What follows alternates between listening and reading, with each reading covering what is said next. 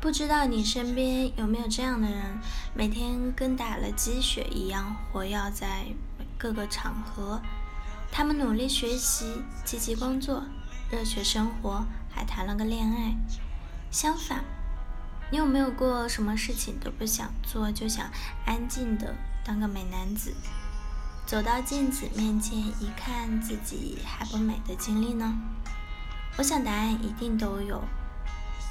有人感叹年纪大了，真的吗？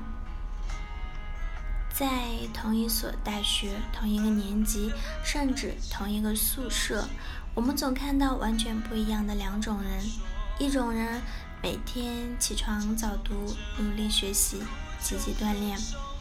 而另一种人每天坐在电脑边上，要不是躺在床上蓬头垢面的四脚朝天。有人感叹自己状态不好，却不知道什么才是状态好，什么时候才是状态差。我们不能理解为什么同样是二十四个小时，有些人却做了许多事情，依旧充满着活力。而有些人什么都没做，却依旧十分憔悴。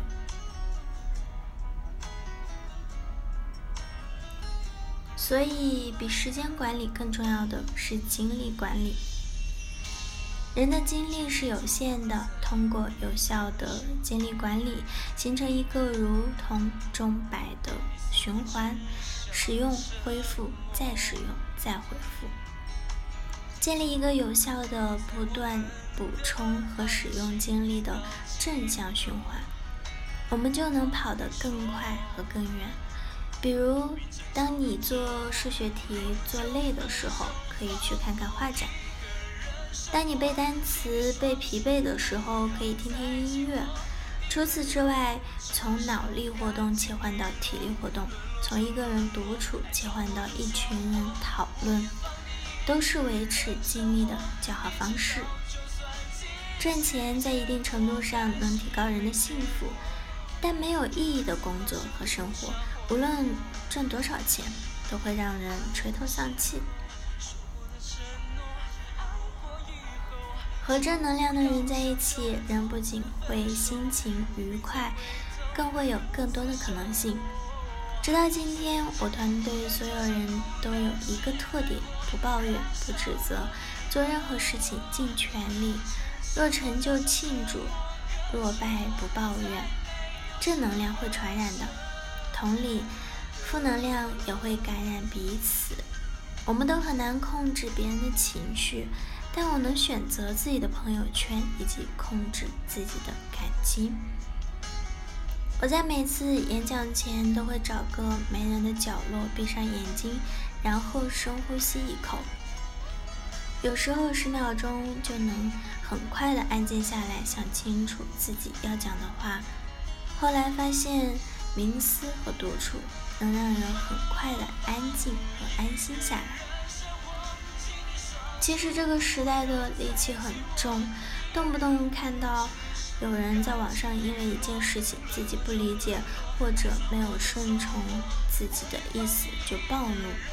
其实，当你闭上眼睛开始冥思、独处、开始反思的时候，很多不愉快的感情都会消失，换来的是安静和平和。另一种方式是听音乐。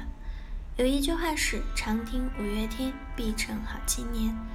好的歌曲，快的旋律，能让人心旷神怡，心情舒畅。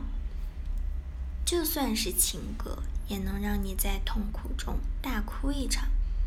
你要知道，哭出来总比憋着好受太多了。二零一零年、一六年年底，知识 IP 这个概念开始爆红，许多所谓大型的知识 IP 开辟了一堆奇怪的课，开始赚钱。